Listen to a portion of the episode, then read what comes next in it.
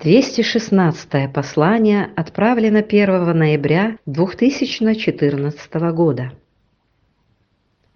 Великий подвиг совершает человек, когда превозмогает свою лень, гордыню и прочее. Каждому дается возможность своего развития совершенствования.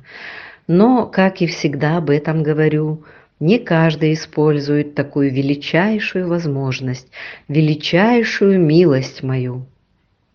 Радостно наблюдать за теми, кто любую невзгоду, любую печаль преодолевает ценой больших усилий, падает, поднимается снова, снова падает и вновь поднимается.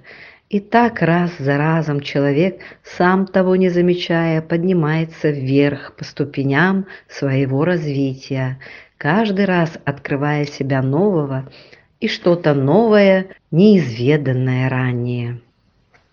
Это же такая благодать, восторг, это чувство ни с чем не сравнимо, ни с одной эмоцией плотного плана, ведь благодать – это тонкий план, это тонкое чувство души.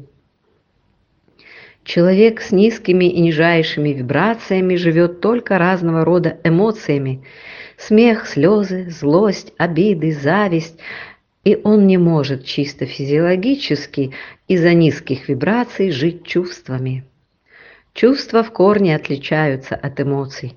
Чувствами могут жить только люди с высокими, высшими и высочайшими вибрациями. Чувства идут изнутри, и они вечны, в отличие от скоротечных эмоций. Работа над собой – это тяжелейший труд – но в то же время очень благодатный, потому как человек, живущий чувствами, владеет своей душой и всем миром, владеет, опять же, не физически, мое, мое.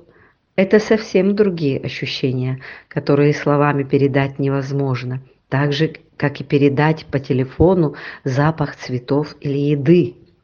Человек, открывший в себе чувства, это счастливый человек, и уже человек-созидатель. Чем больше таких людей, тем гармоничнее становится общество. Пространство для них открывает свои объятия.